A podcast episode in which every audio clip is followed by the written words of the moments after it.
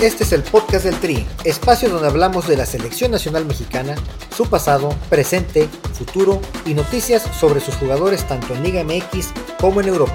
Comenzamos. Bienvenidas, bienvenidos al episodio 34 del podcast del Tri. Mi nombre es Aldo Maldonado y en esta ocasión estoy solo porque el Inge Campos, sí, Oscar Campos nos abandonó está gozando de unas merecidas vacaciones. Inge, te mandamos saludos a donde quiera que estés. Comunícate con tu público, por favor. Lo último que supe del Inge es que andaba disfrutando del América contra León en el Estadio Azteca el sábado, el empate a uno. Así que bueno, Inge, un saludo. Anduviste reporteando para el podcast El Tri. Igual a mí me tocó estar en el Pachuca contra Cruz Azul de la semana pasada. Eh, partidos interesantes con pocos goles, pero bueno, Inge, te mando un saludo y te esperamos en el próximo capítulo. Y no queríamos dejar de pasar este capítulo porque hay mucha actividad de mexicanos en Europa que ahora sí están teniendo buenas actuaciones, pero sobre todo este martes se da a conocer la lista de convocados de Jaime Lozano, la primer lista de convocados que tiene Jaime Lozano. Hay que recordar que en la Copa Oro él no diseñó la lista, ya la había diseñado previamente Diego Coca y él hizo lo que pudo con lo que tuvo. Ahora sí, a pesar de muchas ausencias y algunas, eh, algunas situaciones que tendremos que comentar en el capítulo, eh, pues la saca su primera convocatoria. Pero bueno, antes de entrar en materia, eh, quiero agradecerles por eh, seguirnos en todas las plataformas digitales, en la que más les guste, ya saben que nos encuentran como el podcast del Tri y también en nuestras redes sociales. Síganos y háganos eh, llegar sus comentarios, por favor. Y sin más ni menos, vamos a empezar con la lista de convocados, la ansiada lista de Jaime Lozano. Se especuló muchísimo. Este tema de selección nacional siempre es controversial. La gente habla y habla, critica sin saber, especulamos. Pero bueno, yo soy de la idea que hay que dejar a los entrenadores hacer su trabajo. Hay muchas cosas en juego. Y bueno, podremos emitir juicios después de, que suceda, pero ya todo el mundo lo estaba reventando, que porque si iba a convocar a Carlos Vela, o que si ya buscó el Chicharito, o que si Quiñones, que todavía no está resuelta su situación, o que si eh, Alan Pulido, bueno, tantas cosas se dijeron, ya por fin se aclaran, hay alguna polémica, por supuesto, pero vamos a entrar en materia. Arqueros, Memo Ochoa, Luis Ángel Malagón y Toño Rodríguez, no hay discusión ahí, son los tres arqueros en lo que también está Carlos Acevedo en lo que se recupera de su lesión al 100%, pues serán los arqueros, ¿no? Toño Rodríguez, que era eh, un arquero que si no hubiera estado Diego Coca en el proceso anterior, seguramente él no hubiera sido convocado, pero pues ya lo vio Jaime, lo conoce y le da la oportunidad otra vez. Tampoco hay mucho, o sea, que, ver, ¿no? ¿no? Toño Rodríguez no es ni siquiera garantía, eh, Malagón ha tenido algunos detalles, pues alguien tiene que acompañar a Memo Ochoa, que es el titular indiscutible y que de, él vamos a hablar también ahorita por lo que hizo en Italia este fin de semana. Defensas, Kevin Álvarez, que está teniendo un gran torneo, es el mejor jugador del América en, el actual torneo y uno de los mejores de la liga. ¿Qué repunta está teniendo Kevin Álvarez, aunque se fue expulsado este fin de semana? Gilberto Sepúlveda, Julián Araujo, que ya debutó en Europa, Johan Vázquez, que también dio un partidazo, ahorita vamos a hablar de ellos, Jesús Angulo, Jesús Chiquete Orozco, qué gusto me da ver a Jesús Chiquete Orozco, ya quería verlo en selección, defensa central joven, eh, de muchas cualidades del Guadalajara, y Jesús Gallardo, toda la experiencia del mundo con este lateral de los Rayados. Mediocampistas, Edson Álvarez, otro crack del que tenemos que hablar en el capítulo de hoy. Roberto El Piojo Alvarado, que bueno, Alvarado siempre va a estar en las convocatorias.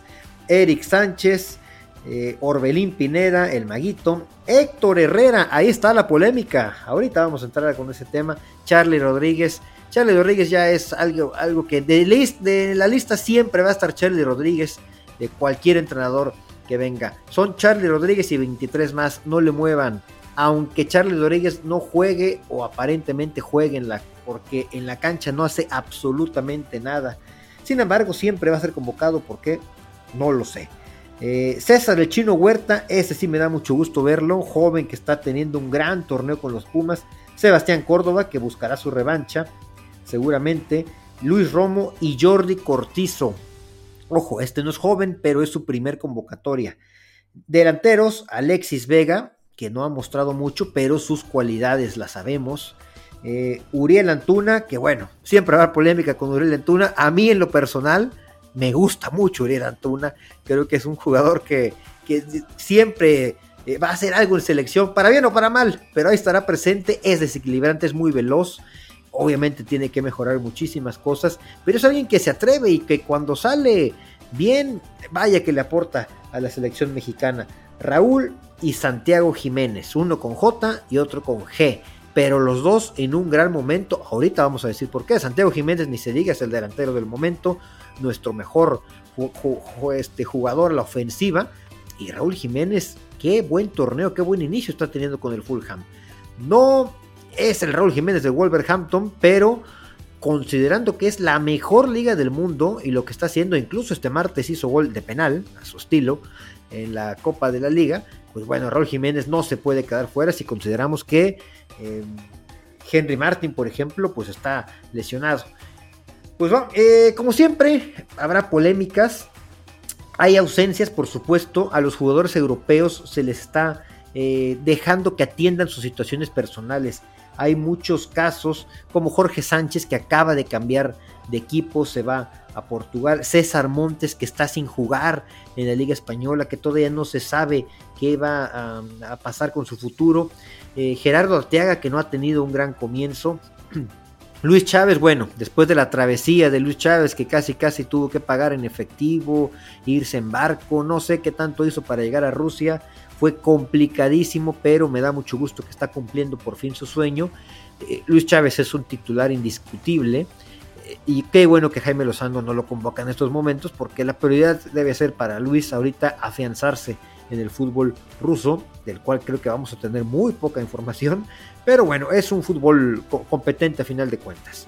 Y eh, el Tecatito Corona, qué desgracia con el Tecatito. Se habla de que regrese a Rayados, espero que no, pero parece inevitable. Parece que su paso en Europa ya terminó. Está teniendo también muy poca actividad con el Sevilla.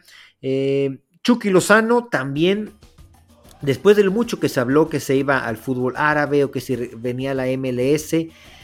Esta semana surgió el rumor de que regresa a su equipo que lo vio crecer en Europa, al PSV la caída del fútbol italiano al fútbol holandés es muy grande.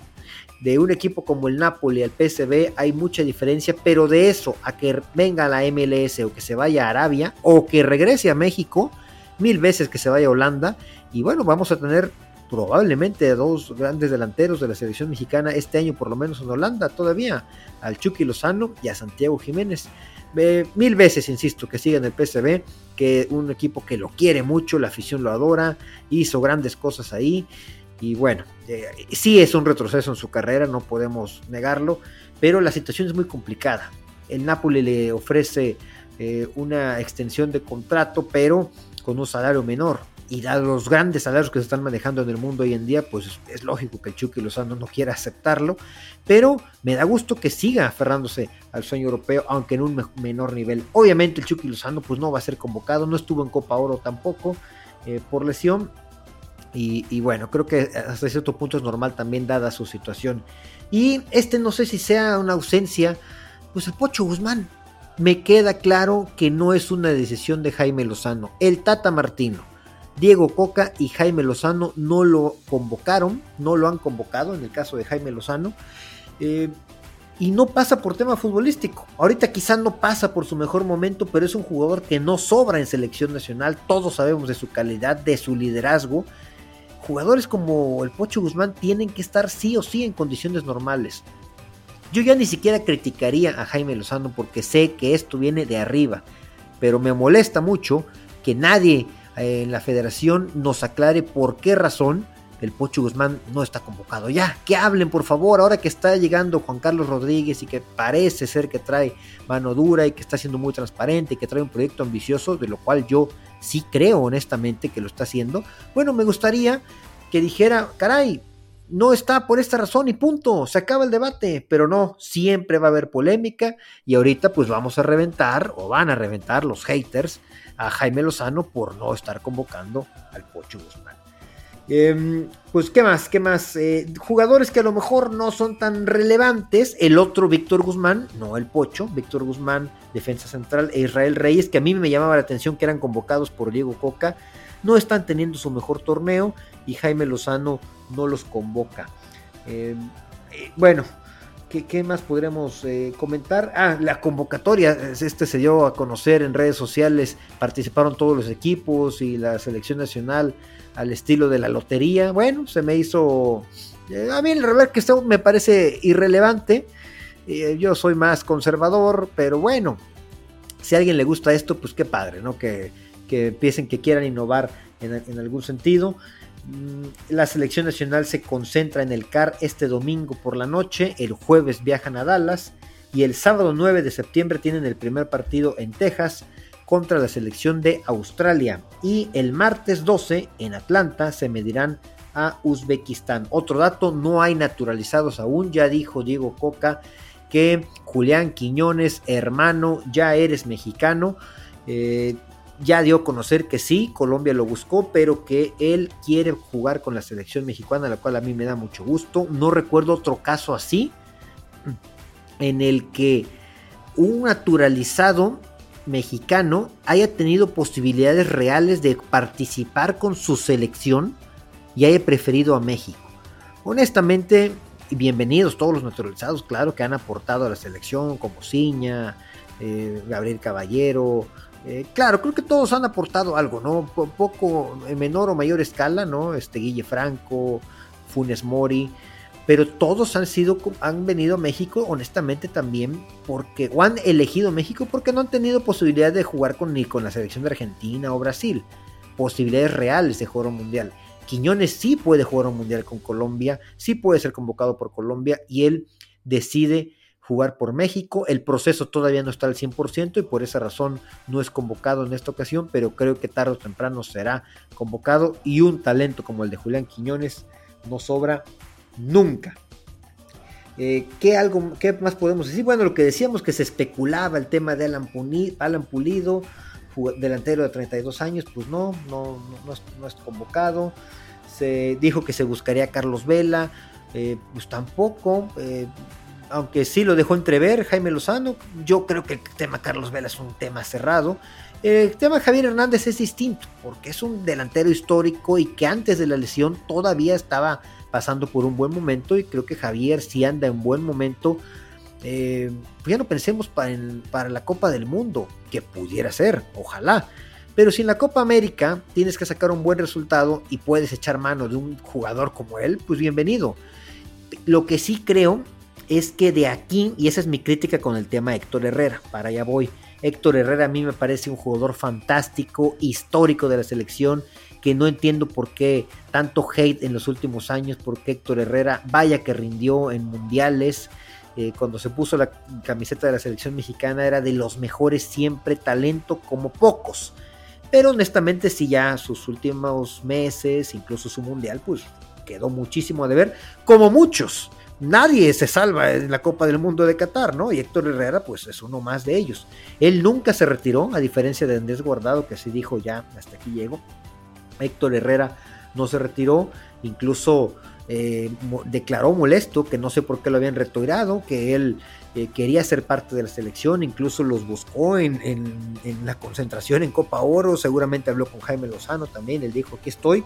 Y lo más importante, no nada más lo que dijo, lo que declaró, lo que haya dicho internamente, sino que en la cancha lo ha demostrado. Lo vimos en la League's Cup, eh, dando partidazos, ¿no? Este, realmente contra Pachuca, contra Santos, echándose a su equipo, el Houston Dynamo, al hombro.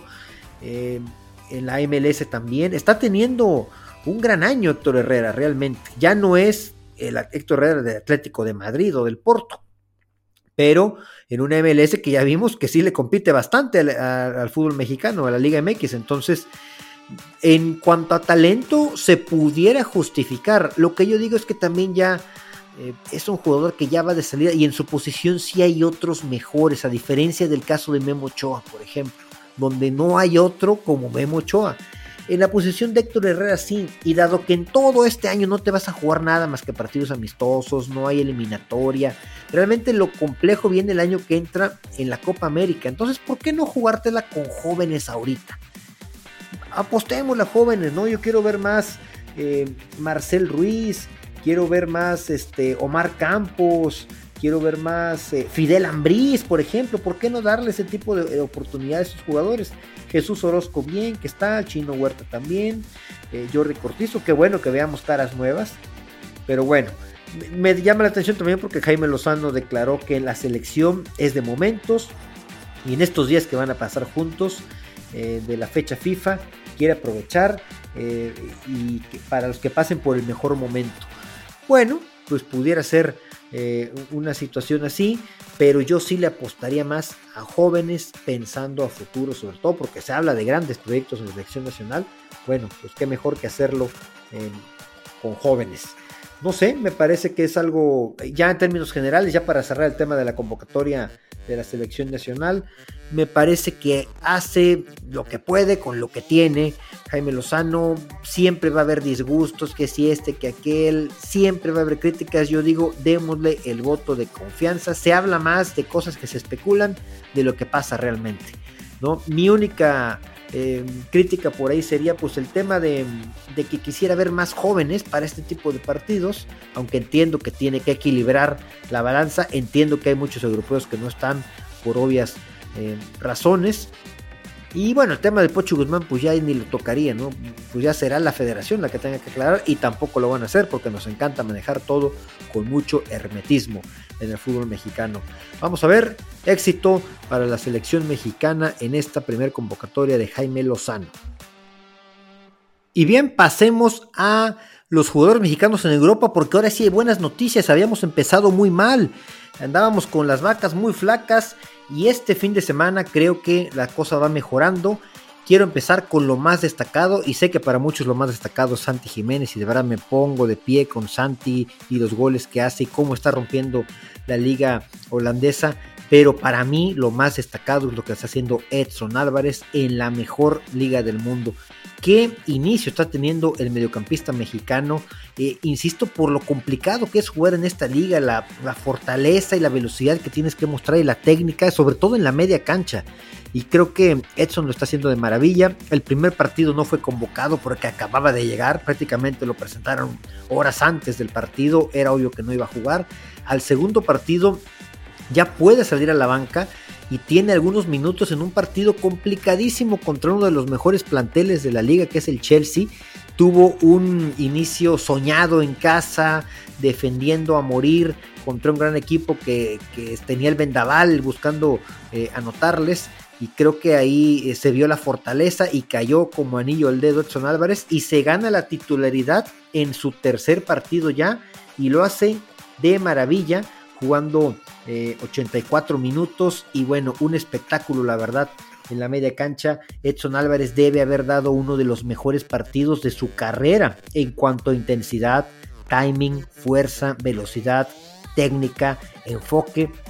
Y eso es lo bueno de estar en la mejor liga del mundo. Es eso, que ese nivel de exigencia es cada fin de semana, no solo un partido cada mes o dos meses. Eso hace que en automático incrementes tu nivel. ¿Qué pasa en México? Ganas un partido, no pasa nada, pierdes, no pasa nada, no hay descenso, clasifican todos. Incluso en otras ligas europeas el nivel de exigencia es menor. El nivel de Santi o Edson no es el mismo que tenían en México y es derivado que tienen que dar su mejor versión y salir de su zona de confort. Eh, es un mundo de diferencia lo que está jugando Santi Jiménez hoy en Holanda a lo que era con Cruz Azul o lo que está jugando Edson Álvarez hoy que lo que era con América. Hay muchos jugadores más en México con ese potencial, pero que no se van a Europa, no se exigen a ellos mismos y están en una zona de confort cobrando millones. Eh, sin exigirse más, sin pasar malos momentos, pero no se dan cuenta que cuando haces un pequeño sacrificio llegará la recompensa. Hoy Edson y Santi tienen unos muy buenos salarios y están en la élite y tienen posiciones aseguradas con patrocinadores y en selección nacional, por supuesto, porque son dos de los principales referentes. Bueno, Edson jugó 84 minutos, salió cuando ya de plano estaba fundido Y si nos ponemos muy exigentes, quizás se comió una finta que provocó el gol del Brighton. Ya siendo muy exigentes, también ya estaba fundido y tampoco afectó en el marcador. Un Brighton que estaba siendo la sensación de la Premier League, pero se topó con un West Ham en franco ascenso. Los Hammers ganaron como visitantes y van en segundo lugar, solo por debajo del Manchester City, que inicio de temporada está teniendo el West Ham y Edson Álvarez. Y para seguir en Inglaterra con otro jugador que a mí me está sorprendiendo, pues es Raúl Jiménez. Ya no es el Raúl Jiménez del Wolverhampton, por supuesto, como lo dije al inicio del programa, pero es un Raúl que se está topando con quizá la mejor versión después de aquella lesión eh, en el cráneo en el año 2020. Raúl jugó uno de los mejores partidos en los últimos años. Estoy hablando del partido del sábado. Ahorita vamos a ver del martes el referente en el ataque era Raúl, capacidad para participar en las transiciones ofensivas, estuvo a punto de hacer un golazo y hasta bajaba a defender con intensidad. Jugó los 90 minutos en un partido complicado en casa del Arsenal. Quiero hacer mención, insisto, de la importancia del nivel de exigencia en el que están. Está jugando contra el Arsenal, un, gran equipo de fútbol europeo y aparte con 10 hombres se habían quedado. Así que de esos partidos que se, siempre recordarán eh, ellos, la afición, el entrenador, porque en verdad que es complicado. Eh, su equipo está actualmente en el lugar número 12 con un ganado, un perdido y un empatado. Pero este punto la verdad es que vale oro. Y por el otro lado, el, el equipo de Arteta, el Arsenal, se queda en quinto, rompiendo su racha de victorias consecutivas. Si bien Raúl necesitaba gol, sabíamos que jugando así no tardaría en llegar y además es que estaba aportando demasiado al juego en conjunto. Sus dos primeras participaciones habían sido bastante discretas, ya tenía eh, tres titularidades este, para este sábado en total y la importancia de aferrarse a la mejor liga del mundo. Sin duda, tiene un nombre y un reconocimiento en Inglaterra, Raúl, y en este inicio de torneo creo que se está viendo cada vez mejor. Y este martes no jugó, era un partido de, de Copa, de la Copa de la Liga, pero contra un rival importante, contra el Tottenham, ambos se guardaron a sus mejores hombres. Pero se van a penales y meten a Raúl faltando, que sea, como 15 minutos, sabiendo que Raúl es una garantía en los penales, y así fue. Jugó poco, vienen los penales y un maestro para cobrar, lo hace muy bien y entre esos penales, entre todo el equipo, pues ayuda para que el Fulham elimine al Tottenham de la Copa de la Liga, así que ese es un gran resultado que va a traer mucha motivación para el equipo y para Raúl que por fin mete gol, aunque sea de penal y sea su especialidad, pero está jugando como titular. Eh, y bueno, lo vemos con, varios sprints, sosteniendo eh, velocidad máxima y, arrancadas potentes. De verdad me ilusiona pensar que pudiera llegar a verse la versión del Raúl de antaño. Enhorabuena por el delantero mexicano. Y bueno, ahora sí, vámonos con el fenómeno Santi Jiménez. De verdad, este chico la sigue rompiendo. Y fíjense el dato nada más, top 10 de goleadores mexicanos en Europa en la historia. Hugo inalcanzable con 313, el macho, el más grande de todos, Hugo Sánchez Márquez. En segundo lugar, Javier Hernández con 127, también un histórico. En tercer lugar, Carlitos Vela con 89, empatado con Raúl Jiménez. Eh, también con 89, bueno, ya 90 por el, por el gol que acaba de ser en Copa, Raúl Jiménez ya ocupando el tercer lugar. Irving Lozano, sí, porque esta, esta tableta la, había visto el fin de semana, pero ya hay que actualizarla. Irving Lozano con 70 goles. No sé si pueda anotar muchos más ya, aunque en Holanda yo creo que sí, le, cae bien esa, eh, esa liga. Neri Castillo que se quedó en 60, Jesús Tecatito Corona con 47, Giovanni Dos Santos 46, HH, Héctor Herrera con 36, Don Andrés Guardado con 35 y Santi Jiménez que apenas tiene un año en Europa, ya tiene 26 goles. Qué bárbaro, 3 goles en 3 partidos del actual torneo, 270 minutos en esta temporada, jugando como titular siempre. El Feyenoord gana, gusta y golea 6 goles a 1 al Almer City. Ya necesitaba un triunfo el equipo campeón, ya que venían de dos empates. Un gol tempranero de Santi Jiménez al minuto 4. Como venía, gran conducción, velocidad y penetración de Quinten Timber, mediocampista holandés de 22 años, que juega muy bien el fútbol, manda un pase filtrado al área y Santi define como viene, cruzándose al arquero rival. De ahí se viene una tormenta eléctrica que suspende el juego algunos minutos. De hecho, en varios estadios de Europa, en diferentes países, hubo mucha lluvia este fin de semana. Eh, en algunos seis fue necesario suspenderlo y varios minutos en el caso del partido del Feyenoord. Y luego Santi anota el quinto gol de penal. Eh, bueno, el quinto gol del equipo, segundo de él en el partido. Eh, y fue mediante la vía del penal, de zurda, cruzado, al lado contrario del arquero. Y bueno, Santi jugó los 90 minutos, insisto, qué gran momento del delantero mexicano en lo que va de 2023. Está en el top del top 6 de ligas europeas. Otro dato por ahí de los que luego se, saca el Inge Oscar Campos. De las seis ligas top de en Europa, incluyendo ahí la holandesa, por supuesto, considerándola como la 6, Santi Jiménez solamente está detrás de Erling Haaland como los sub-23 con más goles. Haaland con 28 y Santi Jiménez con 20. No es cosa menor, ¿no? Pues no, no, no parezca que estamos como adaptando el dato ahí para meter a Santi. No, a ver, de los sub-23 de las principales ligas de Europa, de los sub-23, Santi Jiménez está en segundo lugar, solamente detrás del monstruo que es Erling Haaland. Así que tiene un gran techo todavía Santi y que seguramente la seguirá rompiendo. Y vámonos a Holanda porque el cuarto jugador que yo quiero destacar ya, de hecho los estoy nombrando según mi criterio de jugadores más destacados. El cuarto que tuvo una buena actuación este fin de semana y ya es bueno porque empezamos bastante flojos la semana 1 y la semana 2. Bueno, eh, Memo Ochoa, para no variar, eh, con la Salernitana, siete tajadas, tres de ellas claves en un partido importante para el equipo de Salerno contra el Udinese. La mayor cantidad en un partido en toda la jornada 12 ¿eh?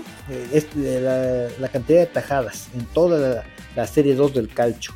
Flojo primer tiempo, la Salernitana reacciona y logra el empate en el segundo. Una asistencia de Candreva, quien más si no, cuando no anota, asiste. Jugadorazo a pesar de su edad. Y, bueno, el gol de Boulaye Díaz. Dos puntos, van en el lugar 12. Salernitana es un equipo que va a sufrir, pero mientras esté ahí, aunque sea de puntito en puntito, está a media, a media tabla, pues eso es lo que aspira este equipo. ¿no? El empate anterior de visita contra la Roma fue fundamental, aunque por momentos se llegó a pensar que podía ganar el equipo. Y ahora en esta ocasión se esperaba una victoria de locales pero la verdad es que fue un partido difícil contra el Udinese. una Udinese que acababa de ser goleada de local por la Juventus, así que tenían que sacar puntos y creo que el empate a final de cuentas termina favoreciéndolos pues a los dos, porque los dos suman eh, de alguna manera y Memo Ochoa tiene atajadas interesantes, eh, espectaculares como él lo sabe hacer bajo los tres palos, eh, un espectáculo mexicano pese a su edad y bien merecida obviamente la convocatoria, es el líder absoluto de la selección mexicana, tiene que estar ahí. Enhorabuena porque eh, sigue siendo muy reconocido en el calcho don Guillermo Ochoa. El quinto jugador que quiero destacar este fin de semana para que vean que sí hubo buenas actuaciones de los mexicanos, la muralla Johan Vázquez, para seguir en el calcho, para hablar del Genoa, Jugó los 90 minutos en la victoria de su equipo sobre el Lazio, ¿eh? nada menos que contra el Lazio. Partido perfecto para el mexicano. Fue quizá el futbolista más importante del equipo, ¿eh? no, no estoy exagerando. Anuló muy bien a Felipe Anderson e incluso tuvo incorporaciones al ataque. Tres puntos de oro para su equipo. El mexicano tuvo seis despejes, tres intercepciones, eh, siete recuperaciones, 65% eh, en efectividad en pases, 6 de 7 duelos individuales ganados, incluso un tiro al poste, ¿no? Que se, dio lujo también de, atacar Johan. Su equipo está en el lugar número 11 con 3 puntos, producto de esta victoria. Partidazo de Johan, insisto, le, le ganan a la Lazio en Roma, en el Olímpico de Roma, uno de los grandes del calcio juega los 90 minutos, como les decía, y bueno, Alberto Gilardino eh, salió con un 4-5-1, ¿sí? Alberto Gilardino, el entrenador de Johan Vázquez, y Johan jugó como lateral izquierdo. No perdió un solo duelo por aire. Eh, Johan que juega de lateral izquierdo, juega de lateral derecho, eh, juega como central, juega con línea de 4, con línea de 5. Vaya, de verdad que está pasando me parece un gran momento por lo que hizo en Copa Oro, por cómo cerró el torneo anterior en Italia y cómo lo está eh, empezando, aunque en la jornada 1 parecía que no había grandes esperanzas, pues bueno, ahora el equipo da un gran partido y él juega como titular, así que enhorabuena, otro mexicano que ilusiona esta temporada. Y ya para acabar la Legión Europea y el capítulo, que ya nos extendimos bastante, eh, Julián Araujo, que quiero destacarlo también, el sexto jugador mexicano de Europa que quiero destacar por lo que hizo en la Liga Española, también una de las ligas más eh, fuertes del mundo, juega los 90 minutos, de hecho su debut como titular, defendió muy bien y eso que sabemos que su especialidad es el ataque, eh, potencial ofensivo, lo conocemos, así que es bueno que mejore en su defensa. Un empate a cero con la Real Sociedad, un partido pues, hasta cierto punto aburrido, pero lo que me llama la atención es lo bien que defendió Julián Araujo y que esa parte es la que tenía que mejorar, ¿no? Conforme vaya teniendo, afianzándose, seguramente le veremos las grandes actuaciones que suele tener a la ofensiva. Un Julián con dos intercepciones, cuatro entradas, 29 de 39 pases precisos, 4 de 7 duelos aéreos y 4 de 7 duelos por tierra si bien pues creo que Kevin Álvarez está teniendo un gran torneo en la Liga MX, está siendo el mejor jugador de, la América, Jorge Sánchez que seguramente, yo estoy seguro que le va a ir muy bien con el Porto, la liga, la, eh, la liga portuguesa y ese equipo parecen diseñados para Jorge, de verdad creo que le va a ir muy bien. Y ahora hay que agregar a Julián que pues había esa incertidumbre que iba a pasar, que iba a pasar con él, no se vio muy bien en los minutos que tuvo en selección, eh, después de que se había visto muy bien y que llegaba del Barcelona, pues bueno, decíamos, vaya, que un lujo lo que tenemos con Julián Araujo, después vienen momentos malos, se va a las palmas, pero ahorita si se afianza, pues va a ser obviamente la posición más peleada porque tenemos tres muy buenos laterales derechos en la selección mexicana. Las Palmas, el equipo de Juan Araujo, lugar 16 con dos puntos, otro equipo que va a sufrir sin duda alguna en España y eh, en Europa, como varios jugadores mexicanos eh, en sus clubes. Pues esto es todo, este es el capítulo dedicado a mexicanos en Europa y a la lista de Jaime Lozano. Vamos a ver la semana que entra ya con más información, ya con el Inge Campos que nos está acompañándonos aquí, que nos traiga más datos, informes y ya estará la selección mexicana concentrada, así que podremos extendernos más en esos temas. Mi nombre es Aldo Maldonado y les agradezco infinitamente que me acompañen en este capítulo de el podcast del Tri. Gracias.